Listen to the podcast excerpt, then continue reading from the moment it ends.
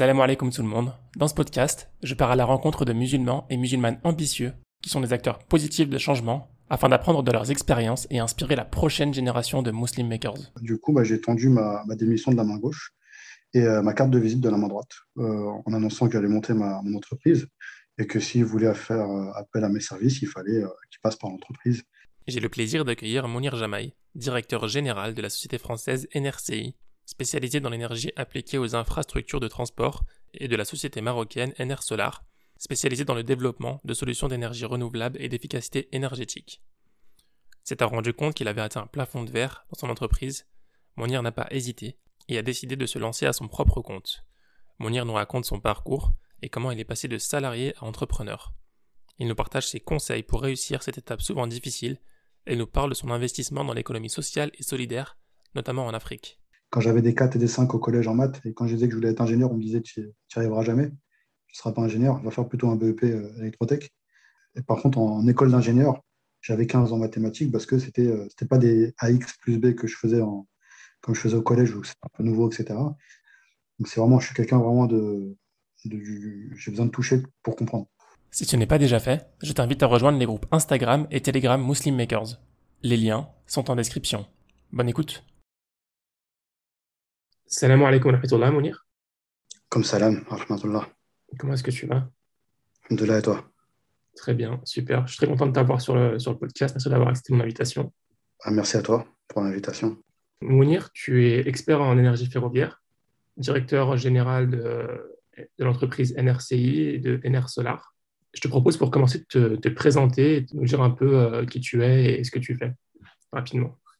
Très bien. Donc, Mounir Jamaï, donc, euh, comme tu l'as dit, hein, je, suis, euh, spécialiste en énergie, donc euh, appliqué à différents domaines, donc les infrastructures ferroviaires et, aussi les énergies renouvelables et l'efficacité énergétique.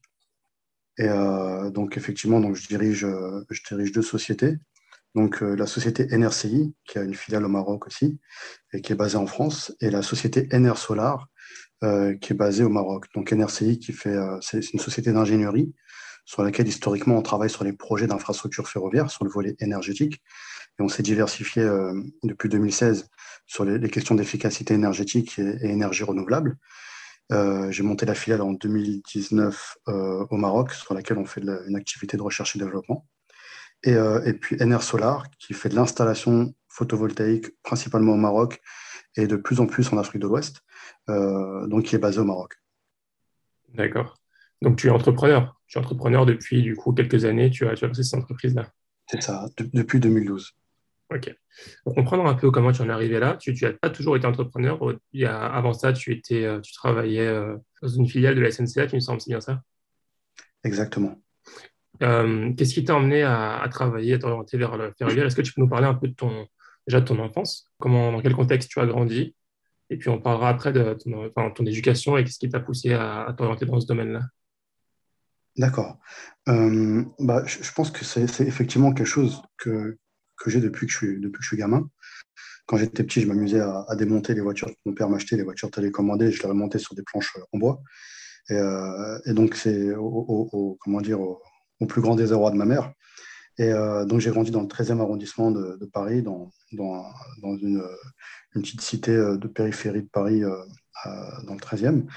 Et donc, j'ai une grande sœur, un petit frère. Euh, et, puis, comme je te disais, j'ai depuis toujours une appétence pour le, un peu pour la technologie, pour, le, pour les robots, pour, euh, pour euh, vraiment tout, tout, tout cet environnement-là. Et donc, il s'est manifesté dès la primaire. Et, je faisais pas mal de petits montages électriques à l'époque avec des ampoules, des piles.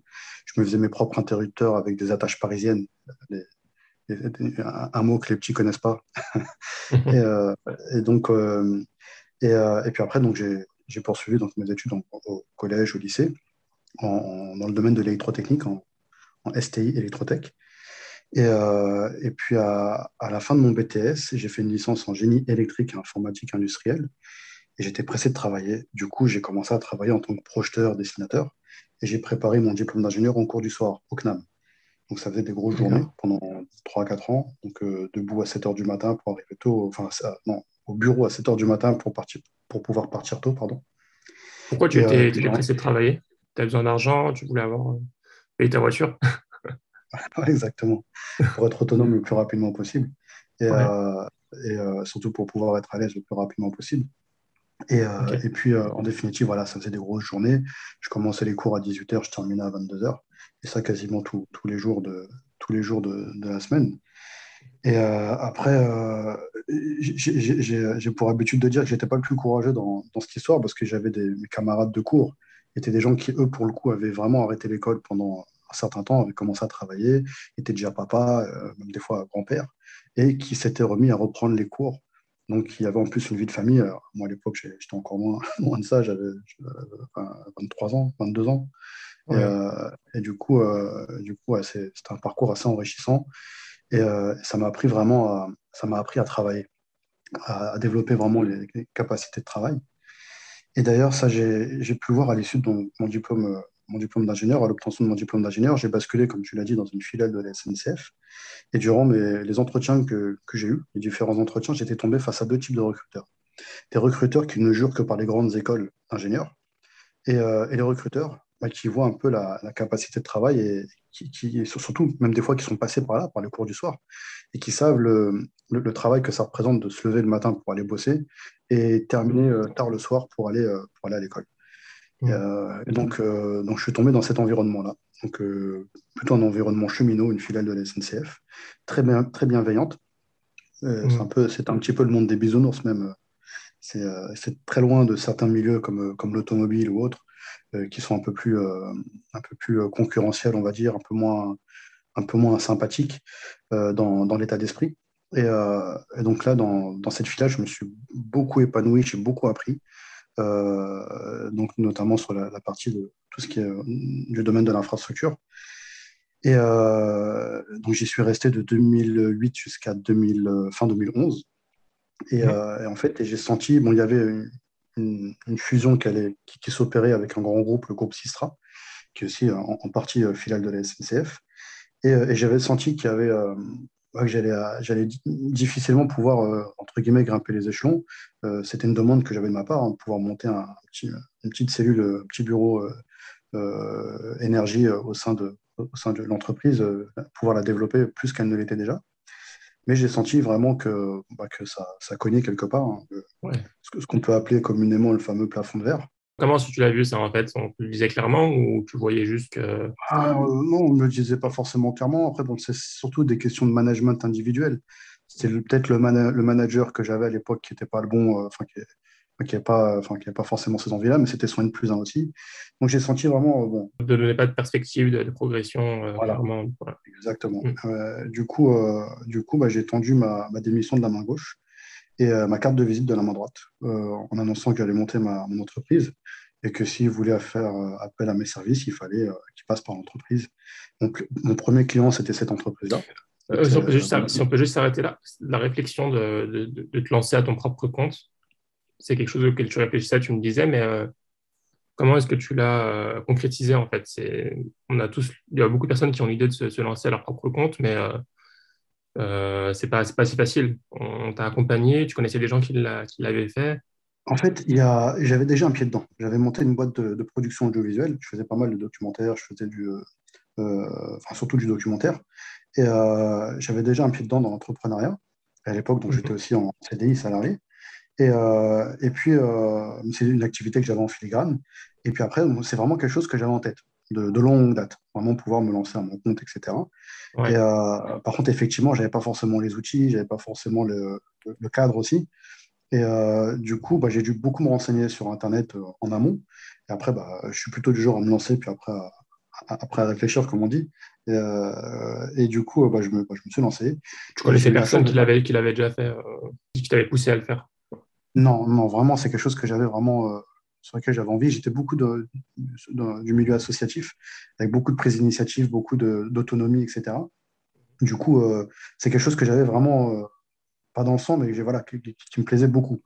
Et par contre, donc, en montant, en l'entreprise, bah, j'ai eu la chance d'être accompagné par une association qui est basée à Choisy-le-Roi, qui s'appelle Espace pour entreprendre, et euh, donc euh, et qui m'a beaucoup accompagné sur le sur le comment dire le la structuration etc mais euh, bon c'était pas du coaching réellement. Émise par le par l'association mais m'a permis d'avoir accès à des, à des, aides, de, comment dire, des, financements de, formation. D'accord. J'ai eu, le nom des dispositifs, ça date de 2012, je ne me rappelle plus trop, et je ne mhm. suis pas sûr qu'ils existent encore, mais j'ai eu pas mal de, formations qui ont été faites hein, sur la communication, sur, sur la comptabilité, etc. Donc, c'est des choses qui m'ont été beaucoup, beaucoup bénéfiques. Et, j'ai eu aussi bon, pas mal d'aides, enfin pas mal d'aides, des, petits prêts d'honneur, etc., de, je crois de 5 000 euros, des trucs comme ça, mais qui aident pour démarrer.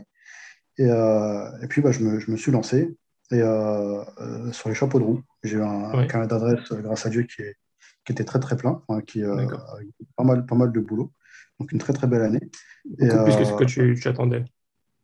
Et plus que ce que j'attendais. Par contre, ce qu'il faut savoir, c'est que le démarrage était compliqué, dans le sens où, dans, le domaine de l'ingénierie, tu, tu, fais ton offre, tu travailles, ça des, prestations qui peuvent durer un, deux, trois mois. Après, tu envoies ta facture et après, tu es payé. Et souvent, le, paiement est, même en retard. Ouais, ça, arrive aussi. Ça arrive aussi. Et du coup, à l'époque, je venais de me marier. Et euh, du coup, euh, bah, on, a, on a mangé des pâtes les premiers mois. Heureusement, j'avais ma femme qui, qui, euh, bah, qui, aussi un peu, participé, on va dire, au, aux frais de, du foyer les premiers mois. Et après, bah, c'est monté crescendo. Tu t'étais donné genre une période, peut-être, allez, je me laisse un an, je me laisse une période pour, pour tester, pour voir si ça marche? Même pas.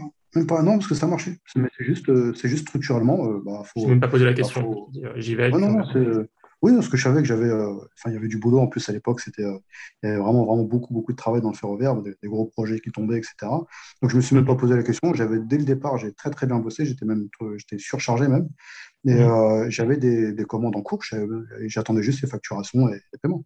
Donc c'était juste une période tampon de 3-4 mois et qui était un peu délicate, on va dire, parce que j'avais en, venant de, se marier, comme tous ceux qui, les jeunes qui, viennent de se marier, bah, il ne reste plus forcément grand-chose dans le compte en banque à la fin du mariage. Donc c'était un peu. Euh, mais bon, c'était globalement, c'était un peu une petite période.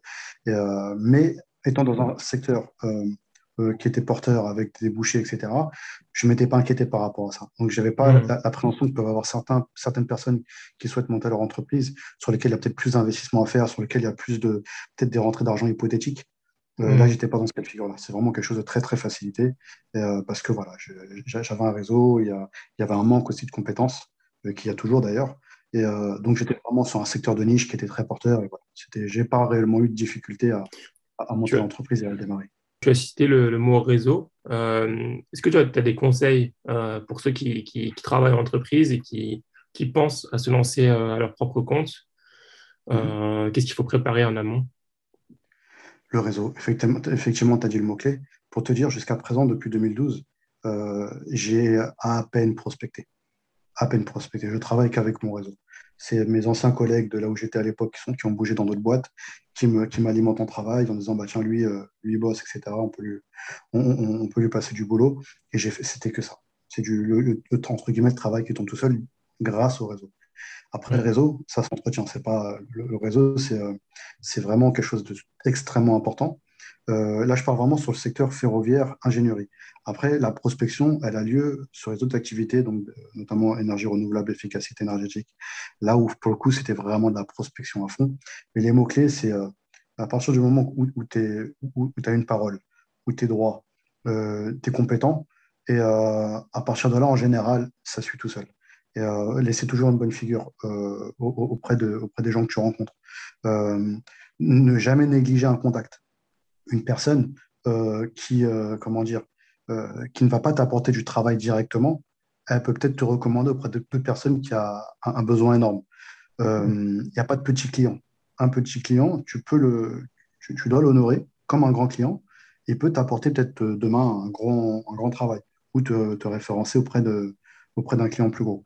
Donc c'est vraiment, euh, moi c'est un peu le, ce dont, euh, euh, comment dire, la rigueur à laquelle je m'instreins, c'est voilà, essayer d'être équitable, quelle que soit la, personne, entre guillemets petit ou grand, essayer d'être droit, avoir une parole, courtois, gentil, etc. C'est vraiment, je pense que c'est, c'est tu, tu, sais, comment dire, aujourd'hui, enfin, quand, quand, il y a quelqu'un qui te demande si dire est-ce que tu connais pas quelqu'un qui peut m'aider pour ceci ou qui peut me faire cela, etc. Tu vas jamais euh, va te venir l'idée de lui recommander quelqu'un qui n'est pas fiable, quelqu'un qui n'a pas de parole, parce que ça va te cramer toi-même. Le fait donc, et si tu veux, donc faut, voilà, c'est À partir du moment où tu essaies d'être le plus carré possible, d'avoir d'être propre, là, à partir de là, tu es facilement recommandable et tu es recommandé. Oui. Donc, le réseau, tu m'as dit que l'accompagnement t'a été assez utile. Tu m'as dit avec du coup Espace pour entreprendre. On t'accompagnait à, à, choisir la structure peut-être aussi. C'était un peu une prise de tête, ce genre de choses. Hein. Oui, c'était oui, c'était toute la partie un peu comptabilité, etc. Toute, la partie type de structure, le B à bas, on va dire. Et, euh, euh, donc c'était, euh, moi j'avais un peu de, j'avais un peu de connaissances dessus parce que je m'étais renseigné, mais voilà, avoir le, avoir le, comment dire le, l'accord ou le, pas l'accord, mais la, le, la confirmation de personnes qui sont, qui sont dedans tous les jours, c'est toujours, mhm. toujours bénéfique. Donc c'est vraiment aussi important d'essayer de se faire accompagner à la création d'entreprise parce que, parce que quand, quand on démarre une activité, on est préoccupé par, par le boulot euh, et on voit pas forcément, on n'apprend pas forcément à prendre du recul pour voir la stratégie, pour voir la, les montages financiers, les montages, euh, les montages juridiques, etc. Et c'est très, très, très important de, de pouvoir justement euh, se pencher dessus ou se faire accompagner, de, accompagner dessus. Surtout qu'en général, il y, a, il y a beaucoup d'aide au début. Souvent, on peut trouver beaucoup d'aide en France, principalement. Exactement. Et puis le montage que tu fais au début, il a un impact sur euh, les prochaines années. Après, c'est difficile de. Ça, ouais, ça peut avoir un gros impact financier après. Euh, donc c'est important. Exactement. Et surtout, surtout, ce qui est important aussi, c'est de, de prendre du recul, savoir essayer de ne pas avoir la tête dans le guidon tout le temps. Essayer de, de mettre pause, pouvoir voir un petit peu euh, l'avenir. Essayer de vraiment de, voir un petit peu loin et, et, faire bouger la stratégie. Euh, je sais que par exemple, moi, euh, comme je t'avais dit, j'ai commencé sur les chapeaux de roue. Euh, j'avais fait un très très bon résultat, pas mal de bénéfices, etc. Mais deux, trois ans plus tard, ça j'ai divisé mon chiffre d'affaires par trois. Parce que la crise de 2008, qui avait impacté bah, énormément de secteurs, bah, a fini par impacter les, projets d'infrastructure donc quelques années plus tard. Donc c'était à peu près en 2013-2014. Après, il y a à partir de 2015 la chute du baril de, pétrole qui a impacté aussi des pays comme l'Algérie, euh, même d'autres pays hein, de, l'OPEP qui, qui, avaient beaucoup investi. Donc euh, là a commencé un peu à, diminuer l'activité. Euh, et, heureusement que j'avais justement un matelas, que j'ai pas, comme dirait l'autre, j'ai pas tout cramé. Et donc j'ai pu diversifier un peu l'activité vraiment à ce moment-là sur le, la partie efficacité énergétique, énergie renouvelable. Mon domaine est en énergie, donc là je l'appliquais jusqu'à présent sur, sur le ferroviaire, mais j'ai après j'ai pu l'appliquer sur, le, voilà, sur d'autres secteurs. Et là, j'ai commencé à faire de l'efficacité énergétique, dont on entend beaucoup parler maintenant euh, en France, déjà depuis 2016. Et euh, en plus, toujours hein, des, projets ferroviaires qui, étaient moins récurrents, mais, euh, mais, qui étaient toujours présents. Et, et puis, j'ai accompagné un peu cette diversification en créant ma, mon entreprise au Maroc, donc d'installation photovoltaïque. C'était ma, donc ma première hein, donc au Maroc, encore un autre, un autre environnement. Et là, là j'ai j'ai monté l'entreprise avec un, avec un ami. On n'était pas dans, enfin, il n'était pas au, comment dire, il n'est pas au, capital, il a sa propre, sa propre entreprise.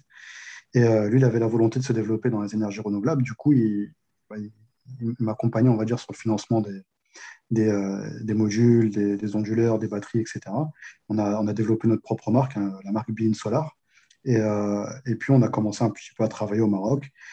Donc là, j'ai été confronté à un, autre monde, le monde de l'entrepreneuriat au Maroc, le, monde des paiements incertains, le monde euh, des, des, des, des, retards au rendez-vous, etc. C'était vraiment quelque chose de particulier sur lequel il a, il a fallu que je m'adapte. Mmh. Mais, alhamdoulilah, j'ai pu embaucher euh, donc, euh, donc, dès 2017. On a, au début, on avait beaucoup une activité de distribution. Et en définitive, les marges étant très petites, et puis les, les, paiements vraiment très très incertains, on, a, on, a, on s'est finalement résigné à, développer de l'activité euh, installation. Là, pour le coup, on marge un peu plus. Et, euh, et puis, euh, et voilà. Donc après, l'idée, c'était un peu de ne pas faire comme tout le monde. C'était à l'époque où beaucoup d'entreprises s'installaient au Maroc dans, les énergies renouvelables. Et l'idée, moi, je ne voulais pas faire du photovoltaïque comme toutes les autres entreprises. Donc, on a dès le départ commencé à, proposer de l'innovation. On a été les premiers au Maroc à importer des modules de forte puissance, donc à l'époque, on n'entendait parler que des panneaux de 250 watts. Et, euh, et, là, on arrivait avec des panneaux de 330 watts, 340 watts. Et, euh, et là, pareil, j'ai été confronté un petit peu à la pédagogie avec les, agriculteurs notamment, qui, qui, vont te demander combien coûte un panneau. Alors quand toi, tu leur sors un panneau qui est, euh, qui est 30% plus gros, forcément, il coûte 30% plus cher. Mais après, il faut lui expliquer que bah, qu'il produit plus et en coût global, etc. Donc, ça, ça permet de changer vraiment de paradigme par rapport à ce qu'on peut avoir en Europe. Et ça permet vraiment de prendre. C'est un premier pas vraiment sur l'expertise sur africaine, on va dire, du business en Afrique, qui est, vraiment différente hein, du business en, Europe en, général. Et, euh, puis à partir de là, donc on a, on a commencé à développer aussi des, pergolas euh, en bois euh, avec l'artisanat marocain intégré, etc. Vraiment beaucoup, pas mal d'innovations. Et, j'ai poursuivi cette innovation en, créant donc une filiale de la, société française, donc NRCI. J'ai créé NRCI Maroc en 2019, et, sur laquelle on a, développé donc une activité recherche et développement. Et on a conçu un robot de nettoyage pour les centrales photovoltaïques qui est complètement autonome, euh, intelligent et connecté. Euh, on a reçu le premier prix Cleantech Maroc financé par l'ONUDI, donc la branche développement industriel de l'ONU, euh, donc en novembre 2019. Et donc j'ai commencé à embaucher des ingénieurs qui sortaient de l'école. je les embauchais à l'issue de leur stage ou directement après l'obtention de leur diplôme. On a monté une équipe R&D. Et, où, le mot-clé vraiment, c'est la valorisation des ressources où tu vois typiquement, euh, je pense au, jeune Oussama qui, a fait son stage de fin d'études sur le robot de nettoyage. Euh, je l'embauche à l'issue de son stage. Trois mois plus tard, le ministre de l'Énergie lui remet le premier prix énergie renouvelable. Et, euh, il finit par faire des interviews à la télévision marocaine, etc., pour parler du robot de, du, robot de nettoyage, etc. Donc c'est vraiment le, valoriser les ressources. Et, là aujourd'hui, c'est ce que j'essaie de faire même avec l'équipe qui, qui, a grossi. Et à travers les autres projets qu'on développe, un projet en lien avec l'agritech, c'est euh, des solutions qui permettent d'accompagner les agriculteurs sur la partie formation à travers une plateforme e-learning et euh, la partie irrigation des, euh, comment dire, des, cultures, des parcelles, à travers une, application de, pilotage à distance de, l'irrigation et, intelligente aussi. Et après même sur une marketplace qu'on est en train de développer. Et, mm. pour finir, on a développé aussi une solution de comptage d'énergie connectée et intelligent qui fait des, qui fait des, des process d'efficacité énergétique en plus de compter l'énergie permettant la refacturation et autres. Euh, et, donc là, aujourd'hui, justement, ces, ces, solutions, elles sont parties à chaque fois d'expériences vécues, euh, des problématiques réellement vécues, comme par exemple le robot nettoyage, comment, comment on en a eu l'idée, en installant une centrale photovoltaïque dans la région d'Agadir pour une briqueterie, euh, sur laquelle on a alerté le, le propriétaire qu'il euh, y, a, beaucoup de poussière et qu'il fallait avoir un entretien récurrent des, modules, des panneaux, photo, des panneaux, panneaux solaires. Pardon. Et euh, bah, après, bon, il, me l'a fait à la marocaine. Oui, t'inquiète pas, je vais m'en occuper, je vais m'en occuper. Le nettoyage, installe-moi la centrale. Donc, on lui a installé, ça marchait nickel, etc. Et ben, en définitive, il m'appelle euh, deux mois plus tard en me disant que ça marche plus. Et bah, quand tu vas voir sur place, bah, tu vois que les panneaux sont complètement encrassés parce qu'il y a mmh. un, balai de camion tous les, tous les, toute la journée qui, qui remue de la poussière, plus la, carrière qu'il y a derrière qui, qui, ramène de la poussière, bah, là tu lui expliques que Al-Hajj, je t'avais dit, il faut nettoyer les panneaux de manière récurrente. Mmh. Et euh, il a commencé à le faire, mais c'était trop pour lui. Et, voilà. Donc, du coup, c'était un peu, euh, c'était un peu la, problématique qu'on avait rencontrée. Et là m'est venue justement l'idée de faire un robot de nettoyage pour les centrales photovoltaïques. Et euh, après, pour la partie agritech, je me suis rendu compte, pareil, à travers nos clients agriculteurs, qui représentent 60%, 70% de nos chiffre d'affaires, bah, qu'ils avaient tous les mêmes problématiques, qui étaient le, vraiment la, défaillance des ressources humaines. Euh, des gens qui sont souvent, soit ils, ont, ils sont en ville, vont avoir une formation en ville, ou ils vont être cadres en ville, etc., ou même à l'étranger, et qui ont leur ferme euh, à, la campagne. Ils, vont très rarement, et pas suffisamment souvent, euh, dans leur exploitation, du coup, ils ont très très peu de visibilité sur, sur ce qui se passe là-bas. Euh, il peut y avoir du matériel en panne, de l'irrigation qui ne fonctionne pas, qui ne sera pas réparé, et, ça, ça impacte, ça impacte directement les rendements. Du coup, c'est des gens qui vont investir énormément d'argent qui n'ont pas de rendement, parce qu'il n'y a pas de, donc, comme je, comme je l'ai dit, une défaillance des ressources humaines, et surtout euh, un manque de connaissances en, agriculture, aussi bien de la, part des, employés que de leur part à eux. Et, euh, du coup, l'idée, c'était voilà, exactement.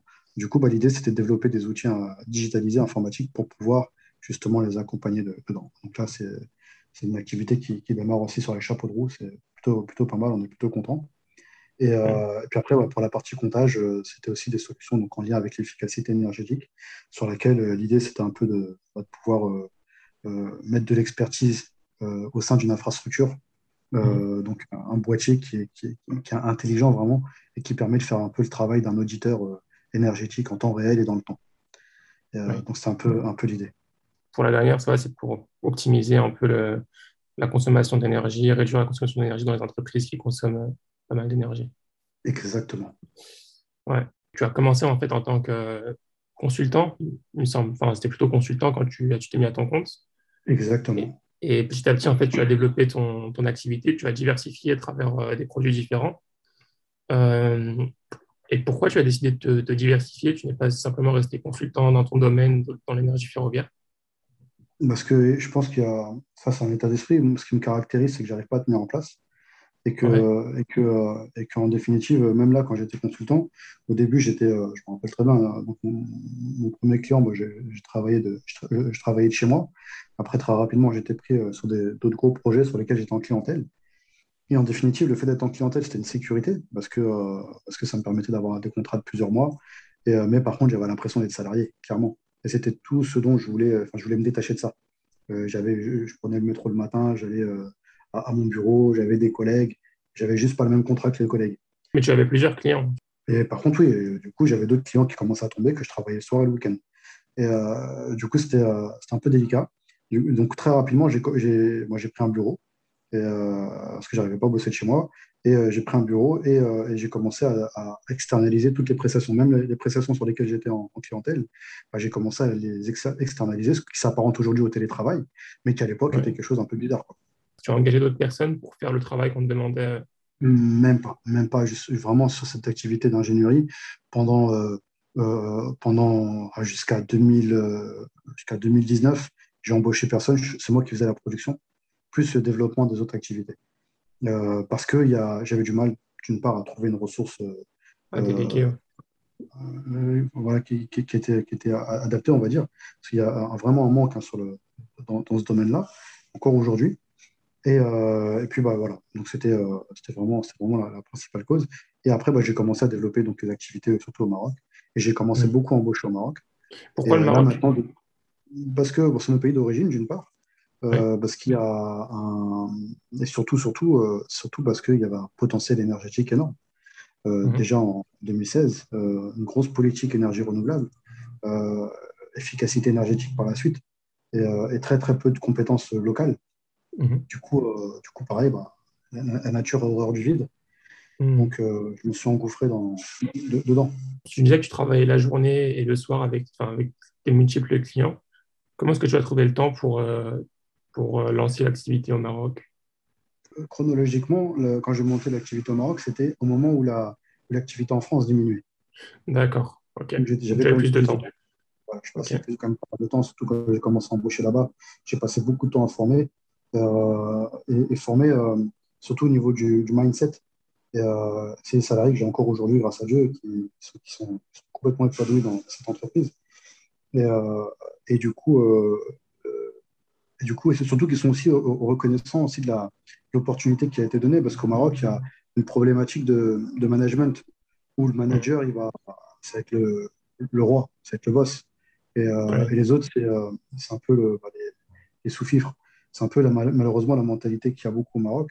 Et là, aujourd'hui, moi, ce que, ce que j'ai essayé de faire, c'est euh, impliquer, responsabiliser très, très, très vite mes, différents salariés et euh, leur donner beaucoup d'amplitude, beaucoup de responsabilités et valoriser aussi leur travail. Et ça, c'est euh, une chose vraiment qui a. Bah, bah, je me suis imposé aussi au Maroc, parce que déjà, c'est mon état d'esprit. Et, et, puis même sur, sur d'autres choses, par exemple, euh, quand, tu, quand, quand tu, tes gars arrivent au, bureau le matin et qu'ils voient le patron en train de passer le balai euh, ou en train de vider la poubelle. C'est ce genre de choses. Euh, c'est des choses qui, au Maroc, sont, ça, ça n'existe pas. Par contre, voilà, moi je. Une hiérarchie. Hmm. Ouais, mais là, moi je le fais parce que, parce que je vois la poubelle pleine, parce que truc, parce qu'il y a un truc, etc. Mais après, eux-mêmes, ils vont s'astreindre à une, à, une, comment dire, à une, une rigueur, à, quelque chose en disant, je le fais, pourquoi je le ferai pas? Euh, et, puis après, il y a, voilà, il y a c'est un état, d'esprit qui finit par s'immiscer dans, l'entreprise. Euh, et, par exemple, je me rappelle, j'ai embauché mon premier gars, Hicham, au, Maroc. Et euh, on n'avait encore jamais fait d'installation et on commençait à faire les installations à ce moment-là. Du coup, je l'embauche. Deux jours plus tard, il, arrive au bureau, il me voit en bleu de travail avec la caisse à outils. Je lui dis on va, sur chantier, on va installer une petite, centrale à un couple de, retraités à la campagne en, en, périphérie de Rabat. C'était vraiment de toute première installation, trois panneaux, un petit onduleur, de batterie. Et, euh, il me voit arriver donc en bleu de travail, etc. Et dans sa tête, il, il, il me dit, mais comment ça se fait, le patron qui va, qui va, qui tient qui va tenir un tournevis, qui va, qui va monter des panneaux? Et je lui, dis, je, lui ai expliqué comment veux-tu que euh, on vende et qu'on installe les panneaux si moi-même, je ne sais pas comment on les installe et comment on les monte, je n'ai pas été confronté aux, problématiques du terrain. Et, et, là, voilà, ça a fait comme un déclic dans sa tête. Et c'est comme ça qu'il a, bah, a développé vraiment son début de carrière. Et, j'ai même une anecdote qui m'a vraiment marqué. C'était euh, une fois, donc on avait fait une, installation, il y a deux ans peut-être, on a fait une installation euh, à l'est du Maroc, et le client était venu pour terminer de me payer, on est, parti boire un, café à côté du bureau, et euh, il me dit, Mounir, je vais te dire un truc, Hicham, il m'a choqué, il m'a choqué il y a deux semaines là, durant le chantier. Je commence à moi, il m'a inquiété, mais comment ça Il me dit, écoute, Hicham, je l'ai vu, il était toujours aux petits soins avec les, avec les, sous-traitants, etc. On avait fait appel à des installateurs. Il est toujours aux petits soins avec les sous-traitants, il va il y a leur service, etc. etc. Et c'est quelque chose que je n'ai pas l'habitude de voir au Maroc. Du coup, j'ai demandé à Hicham, j'ai dit, comment ça se fait que tu es au service de tes, de tes sous-traitants, etc. Pourquoi tu ne les laisses pas se débrouiller, ceci?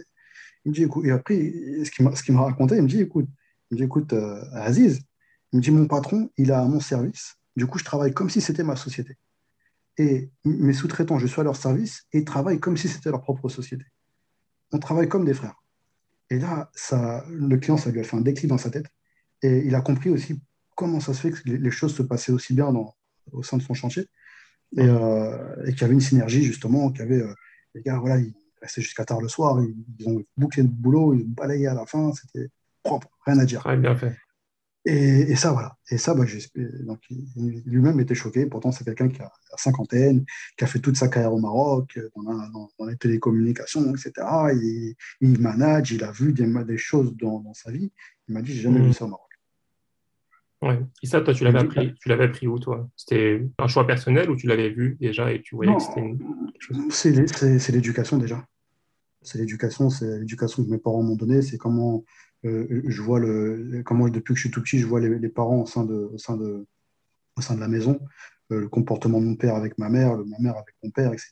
Euh, c'est vraiment ça qui. C'est depuis, tu grandis avec. C'est une éducation. Mmh. Et même au sein de mes recrutements, donner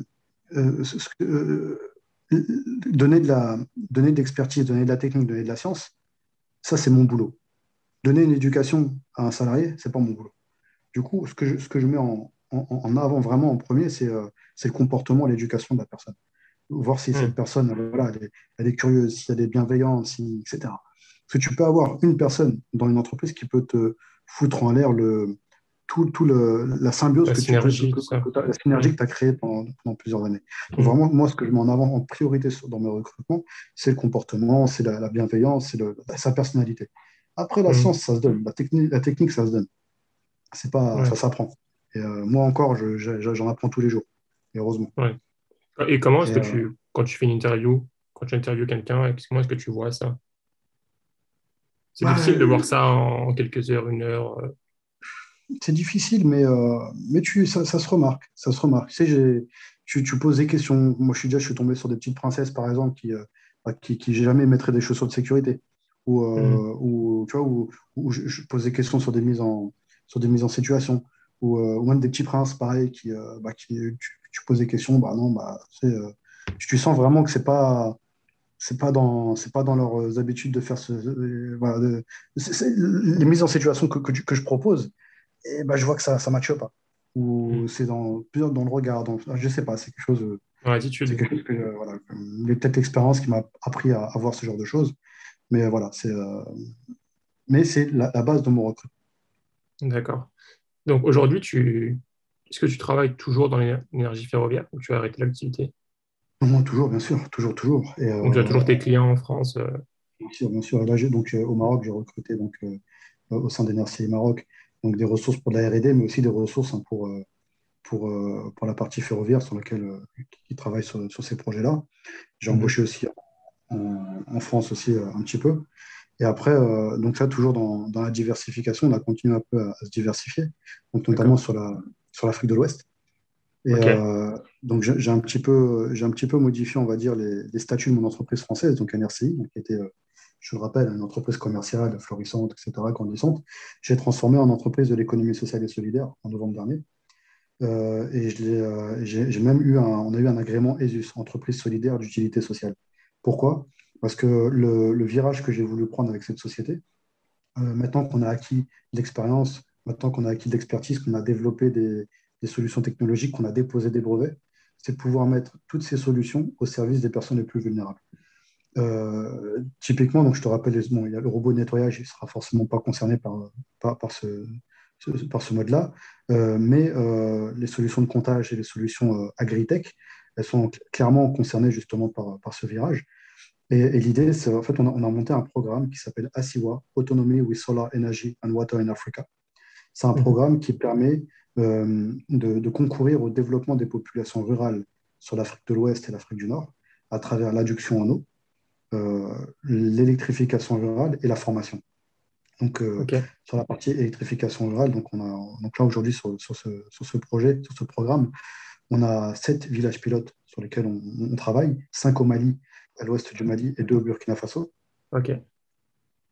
Et, euh, en fait, sur, ce, et donc, sur lesquels on, va implémenter des centrales photovoltaïques avec un microgrid, euh, mmh. donc un, réseau de distribution euh, électrique dans les, dans les foyers d'éclairage public. On va implémenter des, on va faire des forages avec des, du pompage solaire. Et, et puis, on, développe donc, toujours à travers la digitalisation des plateformes de e-learning pour la formation, notamment la formation agricole. Et à, travers ça, par exemple, je vais te donner l'exemple euh, de la, partie pompage. Euh, c'est euh, un système sur lequel, typiquement, dans les régions là-bas, il y a beaucoup de jardins partagés. Donc, où les femmes, nous, les diagnostics qu'on a fait sur place, j'ai fait beaucoup de voyages sur place, je me suis rendu compte que les femmes, par exemple, vont passer 5 heures par jour dans les champs. C'est beaucoup elles qui travaillent dans les champs. Sur ces 5 heures par jour, il y a 4 heures qui sont dédiées à l'irrigation, sur lesquelles elles vont, il y a un point d'eau, un robinet, elles vont être 200 à 300 autour du robinet à faire la queue pour remplir la bassine. Après, elles déverser dans leurs 16 mètres carrés, 20 mètres carrés euh, de leur parcelle. Et euh, après, elles vont retourner euh, faire la queue, etc., etc. Et ça pendant 4 heures dans la journée. Donc 2 heures le matin, 2 heures l'après-midi, plus une heure de, nettoyage. Du coup, en, utilisant notre solution d'irrigation connectée, on va pouvoir complètement automatiser cette fonction d'irrigation et faire économiser 80% du temps à ces femmes-là euh, qu'elles vont pouvoir mettre au bénéfice d'une autre parcelle agricole, euh, de la formation, euh, s'occuper des enfants, se reposer, faire d'autres activités génératrices de revenus. Et, et, après, sur le volet électrification, bah, c'est donc on installe donc nos fameux compteurs connectés, le NR Counter, qui, en plus de faire du comptage, va permettre de faire de l'efficacité énergétique au sein des foyers. C'est-à-dire faire des alertes dès qu'il y a des surconsommations. Et, quand j'en parlais au, gouvernement malien, de, avec lequel on a une convention pour euh, en tant qu'opérateur d'électrification, il me disait, mais votre but, c'est de vendre de l'énergie ou de ne pas vendre Comment ça? Pourquoi tu t'incites les gens à, consommer moins? Et je, en fait, je leur ai expliqué que mon but, c'est pas vendre de l'énergie. Mon but, c'est de vendre de l'amélioration des conditions de vie des habitants. C'est-à-dire qu'à partir du mmh. moment où les gens arrivent à être autonomes, euh, moi, quand je leur demande de payer une facture d'électricité, ils vont pouvoir la payer. Parce que je les accompagne aussi sur les activités génératrices de revenus à travers la filière agricole et qui est le, gros de l'activité des, populations rurales ouest-africaines. Et à partir de là, moi, ça me permet d'assurer le financement de mes centrales photovoltaïques. Euh, donc, ça me fait, euh, au niveau de la, prise de risque, elle est moindre. Donc, au niveau de la, du, prix du kilowattheure, ça se ressent. Parce que moi, je fais appel à des investisseurs qui vont se dire que euh, bah, je vais sur, surévaluer un petit peu le, on dire le, la, valeur de, de l'investissement parce qu'il y a un grand risque de, non-paiement. À partir du moment où on arrive à diminuer ce risque de non-paiement à travers l'accompagnement, ça permet entre guillemets d'avoir de l'argent moins cher pour, pouvoir financer, d'avoir des investisseurs qui peuvent se contenter de, de, rendements plus faibles en sachant que euh, le paiement est, garanti du fait de l'accompagnement. Et moi, en même temps, ça me permet aussi de pouvoir me rémunérer sur d'autres prestations que je que euh, win-win, des prestations win-win que je, que, que, que, je fais avec les, avec les différents bénéficiaires. Oui entreprises, en fait, elles sont pas, elles n'ont pas à vocation à, enrichir spécialement. Tu, tu sais d'avoir de l'impact, en fait. Euh, en fait, effectivement, tu vois, quand, quand j'ai transformé mon, euh, la société NRC en, en, entreprise de l'économie sociale et solidaire, l'article premier, c'est que l'entreprise a un autre but que le partage des bénéfices. Donc en gros, ça veut dire que mon entreprise que j'ai créée avec la sueur de mon fonds, demain je fais euh, un million de, de, dividendes, je ne peux pas les partager. Je ne peux pas les récupérer. Je dois les réinvestir dans, des projets. Et euh, donc c'est un peu une vision un petit peu entre guillemets euh, éthique que j'ai du business. après, ça ne m'empêche pas de bien vivre. ça n'empêche pas de développer d'autres activités qui vont être lucratives hein, pour le coup. mais c'est de pouvoir, comment dire, sur l'activité de cette entreprise-là, pouvoir proposer un service, une prestation qui a pour premier but de, de, de, concourir au développement. Après, ce n'est pas de la charité, c'est euh, du business win-win avec des, des partenaires euh, euh, du Sud, mais sur lesquels je rends accessible des technologies. Aujourd'hui, des, des, solutions comme les il y a d'autres startups qui, qui, ont, qui, sont en train de les monter ou qui les montent, qui ont, qui, ont pu, qui ont su valoriser ça euh, des millions et, qui font des solutions qui sont euh, accessibles qu'à des grands groupes, qu'à des grands comptes. Parce qu'il y a de grands frais derrière. Après, moi, j'ai changé de paradigme sur lequel euh, bah, je, développe beaucoup sur l'activité R&D au Maroc. Et j'ai un modèle économique qui me permet d'être rentable aussi, d'être viable, et qui permet de rendre accessible surtout les, ces technologies à, à, à, des personnes qui n'en auraient pas forcément l'accès. Oui. Qu'est-ce qui t'a poussé, toi, à t'orienter vers. Euh, tu as tu as effectué un virage euh, il y a quoi, il y a deux ans? Mhm. euh, Non, en novembre dernier, pardon, en 2020. Pourquoi tu as pris ce virage? Donc, en, fait, j'avais monté donc une association déjà à l'époque, en, 2005, qui s'appelle Solidamoun. C'est la contraction de solidarité et Tardamoun en arabe, qui veut dire solidarité. Et, donc à l'époque, on, aidait donc des gens, de, des, agriculteurs de la, province de Figuig, la région dans laquelle je suis euh, originaire, euh, sur, les questions euh, agricoles. on, avait, on, avait, monté un centre de formation agricole, on a fait une pépinière dans le désert. Il y a même un film qui a été fait sur notre association qui s'appelle La pépinière du désert, qui est passé sur Arte, sur Al Jazeera, sur 2M. on a fait la tournée des cinémas indépendants avec, avec ce film pour sensibiliser sur les questions justement de développement durable. Déjà en, en 2009, euh, des questions de, solidarité, etc. Et euh, donc, c'est vraiment quelque chose sur le, depuis, depuis 2005 hein, que j'ai dans le sang, on va dire, de euh, le milieu associatif, le, co-développement, etc. Et là, l'idée, j'ai voulu vraiment associer l'expertise qu'on a pu développer et les solutions techno, comme je t'avais dit tout à l'heure, à cette, cette façon de faire un peu solidaire. Et donc pouvoir concilier les deux, l'associatif et l'entrepreneuriat.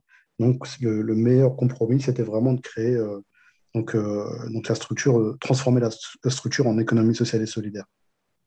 Ok. Donc, tu t'es déjà investi associativement, en fait. je comprends un peu mieux.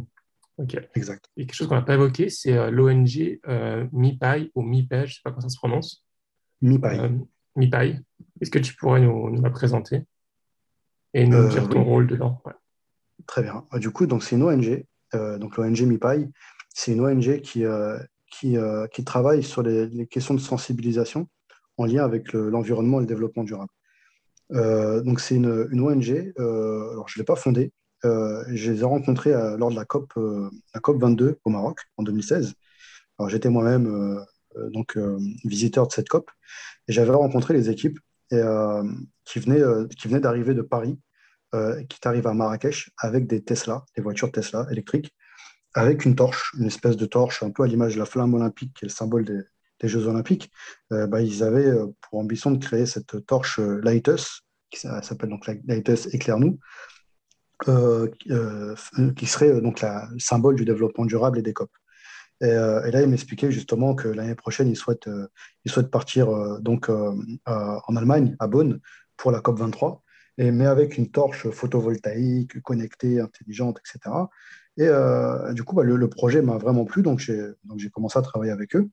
Et euh, donc, on a vraiment créé un noyau, euh, on a développé cette fameuse torche, donc photovoltaïque, connectée, intelligente. Tu lui poses des questions en lien avec l'environnement, elle va te répondre. Et, donc, on a, fini par faire l'ouverture officielle de la, de la, la COP23 en présence de, de, de M. Mezoir, qui était le président de la COP22, marocaine. C'était en 2017. Euh, c'était en 2017. Et, euh, et puis euh, de l'ambassadeur fidjien à l'Union européenne, qui était le représentant de la COP fidjienne, donc, qui se passait en Allemagne à l'époque, au, au, siège de l'UNFCCC. donc, on a fait l'ouverture officielle de, la COP avec cette fameuse torche qu'on de créer. Et, et, on, a, on a fait un rallye justement pour acheminer la torche du Maroc, de Marrakech jusqu'à Bonn. On est parti avec 20 voitures Tesla on a fait des événements politiques, institutionnels sur toute la route, donc euh, à, Marrakech au, départ avec, le, maire de Marrakech. On a fait à, Rabat avec des ministres, à Tanger avec le port de Tanger. On a fait à, Barcelone au siège de l'Union pour la Méditerranée avec Fatah Allah Sejil Massi, qui était à, l'époque secrétaire général de l'Union pour la Méditerranée. Et, euh, en fait, le M de Mipaï, avant ça, signifiait Moroccan. Euh, et à, l'issue de, cet événement à, Barcelone, au siège de l'Union pour la Méditerranée, le M est devenu méditerranéen. Euh, donc, euh, et, donc, en définitive, ça a un petit peu marqué le pas sur notre emprise, on va dire, méditerranéenne plutôt que marocaine, pour sensibiliser les jeunes au, climat et au développement durable. donc, on a fait d'autres événements politiques en, Espagne, en, Belgique, et puis le, comment dire la, COP, euh, l'ouverture de la COP en, en Allemagne. Et l'année d'après, on est parti en Pologne. Euh, mais par contre, on n'a pas fait euh, comme on avait pour habitude de faire.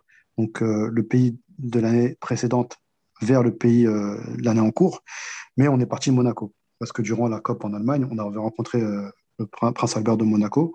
On lui avait un peu expliqué pardon le le, bah, le concept un peu de notre, nos événements et de notre projet. Et il nous a dit que l'année d'après, on n'allait pas partir de, de, de Beaune, comme on, comme on, lui avait dit, mais de Monaco. Et depuis cette année-là, on part tous les ans de Monaco, euh, au Palais Princier, avec euh, un événement avec euh, le prince Albert. Et pour, donc là, pour la COP24, on est parti en Allemagne depuis Monaco.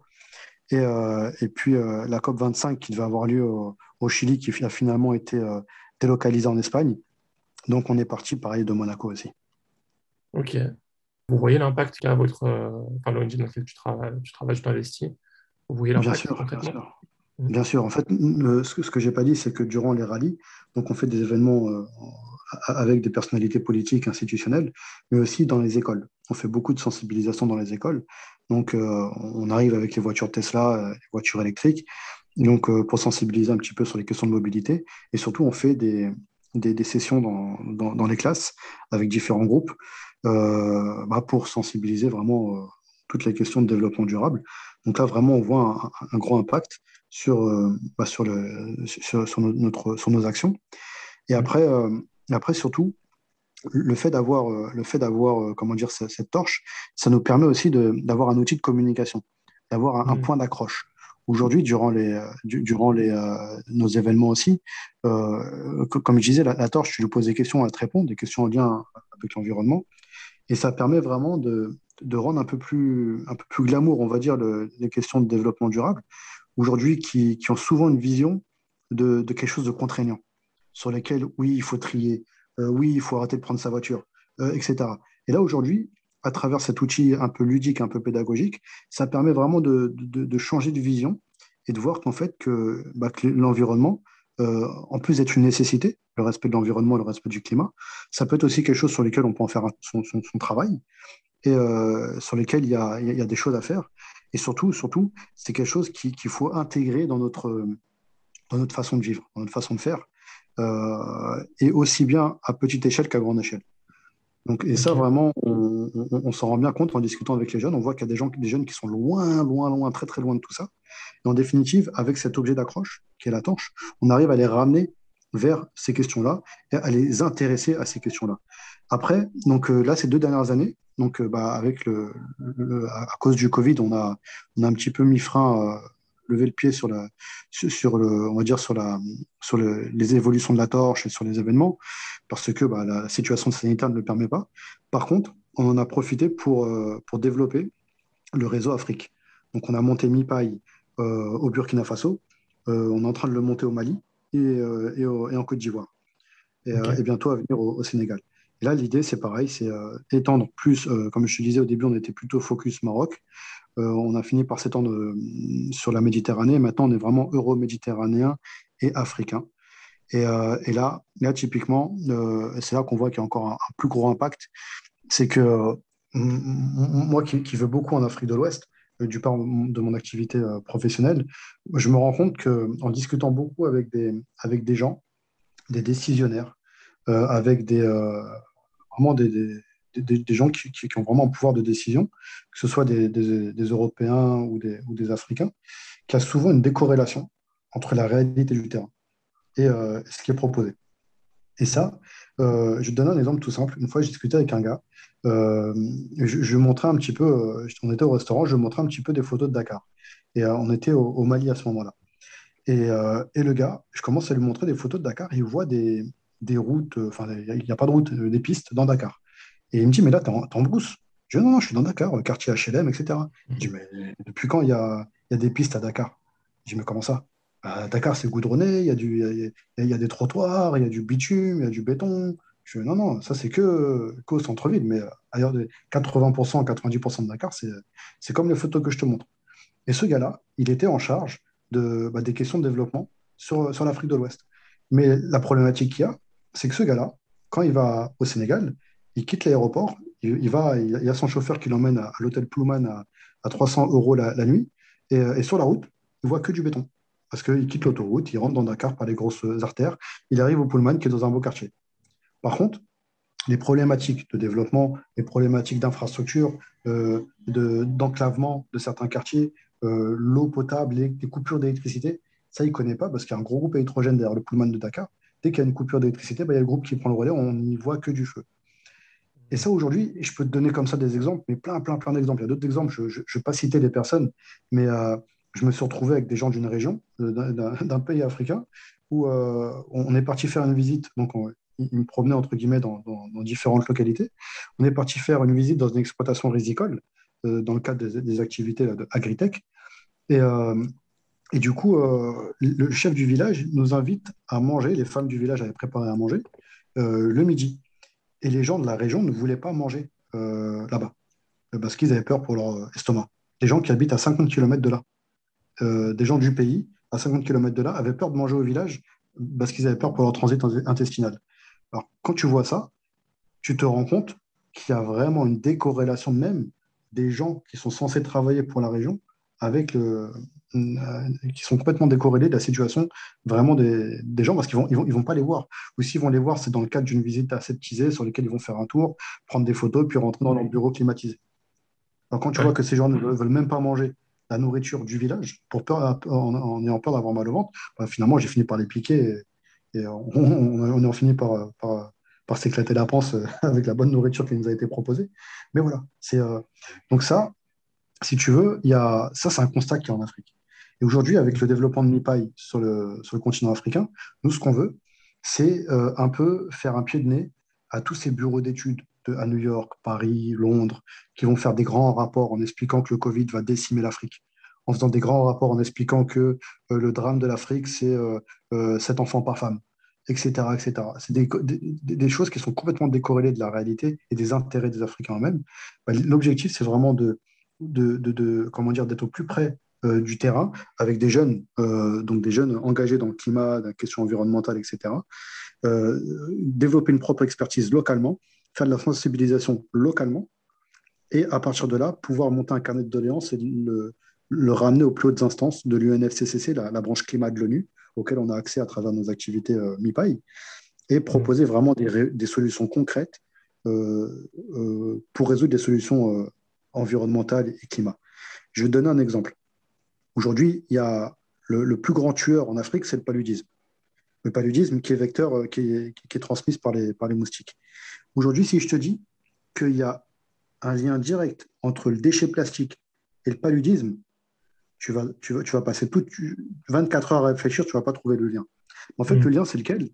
Le lien, c'est quand tu es à Bamako, à Ouagadougou euh, ou, à Abidjan, quand tu, vas, quand, tu prends un, un, sac plastique, tu le jettes par terre il va finir par obstruer les, évacuations d'eau de pluie ou, euh, ou d'égout.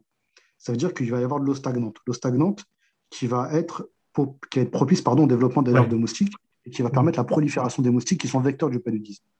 Donc aujourd'hui, quand tu arrives dans des, dans des villages, quand tu arrives dans des quartiers euh, à Bamako ou à Ouagadougou et que tu expliques ça, bah, crois-moi qu'après, les gens font, réfléchissent à deux fois avant de jeter un, un, sac plastique par terre, parce qu'ils vont se dire que peut-être qu'à cause de ce sac plastique, mon gamin, il n'aura pas paludisme.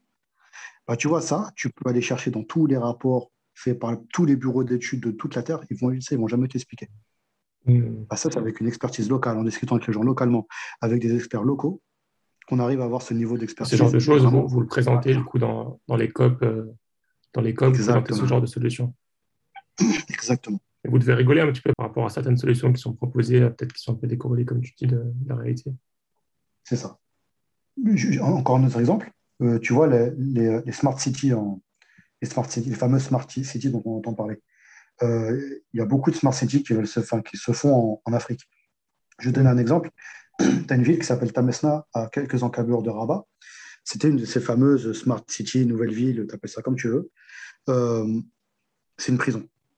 Aujourd'hui, ils ont voulu faire un peu comme il y a en, région parisienne, à Marne-la-Vallée, où tu vas avoir plein de petites villes qui ont poussé comme des champignons, où c'est des villes dortoirs, des petits villages, des, petits villages pavillonnaires, etc., où les gens vont travailler en ville, euh, vont prendre la voiture pour faire leurs courses au carrefour, euh, au grand carrefour qui est à côté, après prendre la voiture pour rentrer chez eux euh, dans leur pavillon où il y a à peine, il y a juste, tout juste une boulangerie dans le village.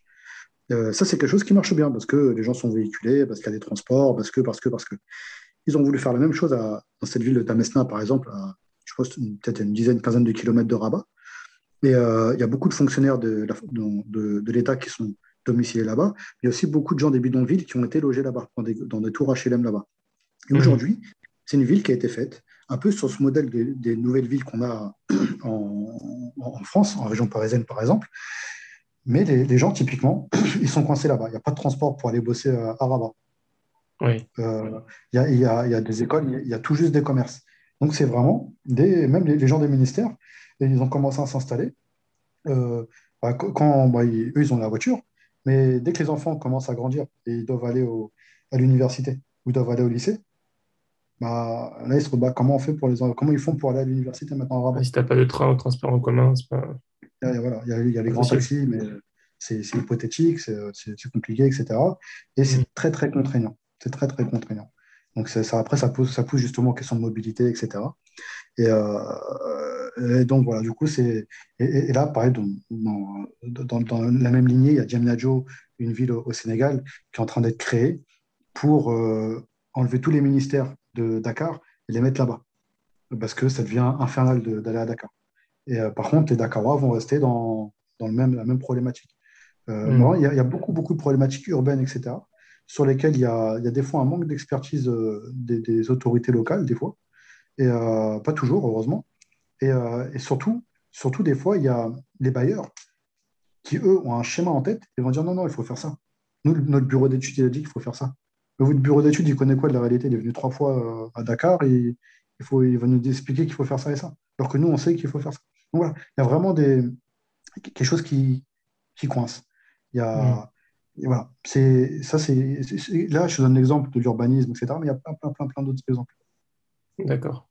Bon, bah, c'est très bien ce que vous faites alors, d'essayer de ramener des solutions concrètes en fait proches du terrain, comme vous dites. Et je pense que félicitations pour ce que vous faites. Hein, c'est vraiment, vraiment, super. Euh, maintenant, ce que je voulais poser comme question, c'est euh, on, arrive un peu à la fin de, l'interview. Euh, mm-hmm tu, fais pas mal de choses en fait. Tu t'investis dans, plein d'activités, de, beaucoup de RD, le ferroviaire, l'énergie, l'ONG. Mhm. Euh, comment est-ce que tu fais pour, euh, pour, organiser tes journées? Est-ce que tu as, est-ce que tu as des, choses qui te permettent de tenir? C'est compliqué, non? Euh, Je te mentirais si je te disais que ce n'était pas compliqué. Ça demande aussi des sacrifices. Il y a donc, la famille, forcément, tu la vois moins souvent. Mhm. Euh, j'ai la chance d'avoir une femme très, très compréhensive et qui, me soutient dans, dans les projets. Et euh, après, euh, après, effectivement, c'est de l'organisation, il faut savoir déléguer, chose que je n'ai pas su toujours faire et que j'essaie de faire de plus en plus. Et donc après, ça va. Et grâce à Dieu, j'ai quand même des, équipes qui, qui, sont très très bonnes, qui sont très, très fidèles, très compétentes, très impliquées. Et donc ça me permet de me reposer beaucoup, beaucoup, beaucoup dessus. Et, euh, je, pense même que je ne me repose pas assez dessus. Je devrais me reposer encore un peu plus dessus. Mais euh, voilà, après, il y a toujours les contraintes hein, entre, le, entre la théorie et la pratique. Ça va être les finances, ça va être le, petit, petit tracas, on va dire, de, des, fois les gros tracas de, la vie quotidienne d'un entrepreneur, mais c'est jonché de problèmes. Donc, c'est mm. des choses qu'il faut gérer en urgence, etc. Mais bon, non, je te mentirais si je disais que c'était facile, c'est très très compliqué. C'est euh, Là, aujourd'hui, je suis sur je, suis sur une stratégie sur laquelle j'investis beaucoup. moi, par exemple, je, me paye très peu pour pouvoir investir beaucoup, pour pouvoir valoriser au mieux mes, mes, solutions et pouvoir être le plus autonome derrière. Plutôt que dès le départ faire une grosse levée de fonds et pas avoir la main sur, sur, sur, mes projets. Et que le jour où je dis bah, je, vais aller, je vais aller bosser avec des Maliens dans un village, on me dire bah, non, non, il n'y a pas d'argent, on ne va pas aller là-bas, on va aller là-bas. c'est toujours un peu. voilà. C'est vraiment l'autonomie. Voilà, c'est l'autonomie qui guide vraiment mes pas. Et euh, c'est pouvoir aller là où je veux, quand je veux, où, je veux, et, euh, pouvoir construire, et puis après, euh, après voilà, mm. et, développer. Ouais. Est-ce que tu as des, des, routines, que ce soit des routines spirituelles, des routines d'organisation que, que tu gardes, que tu, que tu maintiens régulièrement ou tous les jours, qui permettent de, de soit de t'entretenir ou même de progresser? Bah, Disons qu'il y a d'un point de vue spirituel, il y a, s'en remettre à Dieu.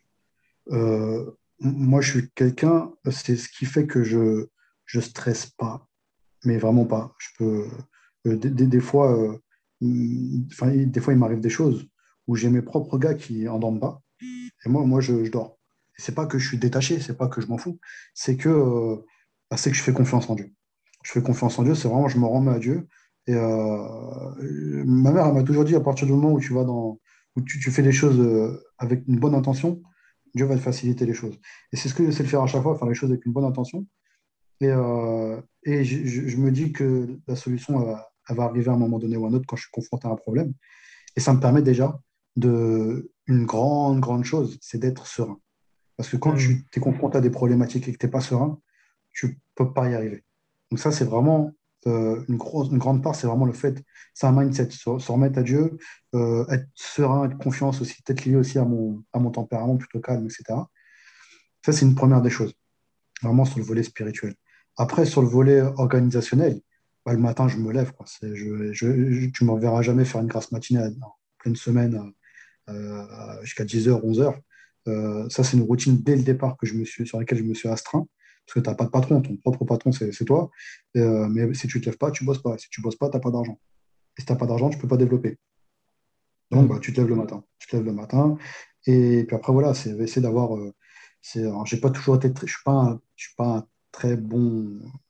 Comme un, très bon technicien de l'organisation. Je suis un peu bordélique comme garçon, etc. Mais j'arrive à me retrouver dans, dans, dans, mon bazar. Mais euh, quand même, euh, on va dire que je, je fais des efforts, je m'améliore de plus en plus. Euh, maintenant, je tiens des tableaux de bord, etc., des choses que je ne faisais pas avant. Euh, donc voilà. Après, euh, après, la formation. Toujours la formation. Là, j'ai eu la chance d'être incubé l'an dernier par des programmes au Maroc d'accélération.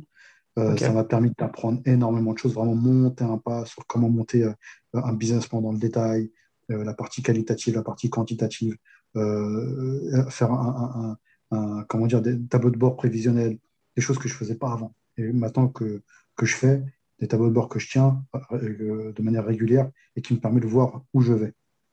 Oui, ouais, d'accord. Très bien. Et les tableaux de bord, c'est des trucs, des choses quotidiennes que tu fais. Euh, tu, remets à jour tes objectifs quotidiennement ou bien pour la semaine? Non, quotidiennement, non, tout, tous les mois. Tous les mois, parce que tous les mois, c'est bien. Le quotidiennement, je n'ai pas, pas le temps, pas le temps pour ça, même si je suis en train de recruter un, un responsable administratif et financier pour qu'il le fasse. Mais euh, non, pour l'instant, je, le fais moi-même euh, mais, je, non, je le fais tous les mois. Ok. Euh, tu as des recommandations de, livres, de documentaires, de, références qui, que tu, ouais, que tu, qui t'ont particulièrement marqué? Un livre, un, docu, un article, ça peut être n'importe quoi. Hmm, non, je n'ai pas vraiment spécifiquement de, de références comme ça. Je me documente beaucoup sur Internet. Euh, moi, je suis quelqu'un qui aime bien, j'aime bien avoir l'information en discutant avec, euh, avec des, gens, des sachants. Donc, euh, je pose des questions. Je... C'est d'où l'importance du réseau. l'importance du réseau, bah, savoir se faire entourer de bonnes personnes. Et mhm. je suis beaucoup dans, moi, je suis beaucoup dans le concret. Je suis pas quelqu'un de la théorie. D'ailleurs, ça s'est beaucoup, ça s'est beaucoup ressenti quand j'avais, quand j'avais des 4 et des 5 au collège en maths. Et quand je disais que je voulais être ingénieur, on me disait tu n'y arriveras jamais. Tu ne seras pas ingénieur. Va faire plutôt un BEP électrotech par contre, en, école d'ingénieur, j'avais 15 ans en mathématiques parce que c'était n'était euh, pas des AX plus B que je faisais en, comme je faisais au mm. collège où c'était un peu nouveau, etc. C'était vraiment des applications mathématiques à des problématiques physiques. Donc c'est vraiment, je suis quelqu'un vraiment de, j'ai besoin de toucher pour comprendre. Ok. Euh, donc c'est pour ça, moi, les, je suis pas quelqu'un qui va. Ça, c'est, je suis pas, je suis pas un exemple à prendre dans, ce cas, de, ce cas de figure-là. Je, ne lis pas beaucoup de livres, je lis pas. Euh, enfin, je lis des articles, beaucoup d'articles hein, de, de, presse spécialisée, finance, etc. Je ne vais pas lire de livres, etc. Je les documentaires, je regarde un petit peu. Mais moi, je, parle avec les gens, les sachants. Je prends des notes, je pose des questions et, euh, et je complète après en regardant un peu sur Internet. C'est un peu ma façon de faire à moi. Tout le monde ne va pas être câblé comme ça. Les gens vont être câblés plus sur, le, sur de la théorie, vont, vont avoir besoin de se nourrir de théorie pour pouvoir développer leur expertise. Moi, je suis, je suis plus euh, quelqu'un du, du, terrain. J'ai besoin d'avoir les deux pieds dans, sur, le sol. D'accord, d'accord. Bah, écoute, euh, on a terminé. Euh, comment, si quelqu'un souhaite, soit te suivre ou bien qui aimerait te poser une question ou te, te, contacter, comment il veut faire? Bah, Je pense que la meilleure des façons, c'est sur LinkedIn. Mhm. Euh, Mounir Jamaï, M-O-U-N-I-R-J-A-M-A-I, sur LinkedIn. Je suis assez présent, enfin assez présent, assez, je suis régulièrement LinkedIn. Euh, donc voilà, dessus, je pense que c'est la meilleure des, des façons de c'est comme ça que C'est comme ça que tu avais contacté. Ça a très bien marché. Et le réseau, encore une fois. C'est comme ça que tu. LinkedIn qui est un outil très très puissant. Très bien. Bah, écoute, Mounir, je te, je te, remercie beaucoup pour ton temps, pour ton partage d'expérience. C'était vraiment hyper enrichissant. Euh, et c'est aussi super impressionnant. Enfin, tu, tu, es hyper investi, ça, ça motive vraiment à, à, faire des choses, à tenter des choses et à s'investir. Euh, et ça montre que, voilà, que, que, tout est possible et que et qu'en s'organisant bien et en allant sur le terrain, et on, on peut faire des choses, euh, même, même en Afrique. Parfois, on dit qu'en Afrique, c'est plus compliqué. Euh, certes, ça, ça peut l'être parfois, mais toi, tu, tu nous prouves bien qu'il est possible de faire des choses euh, hyper intéressantes sur place.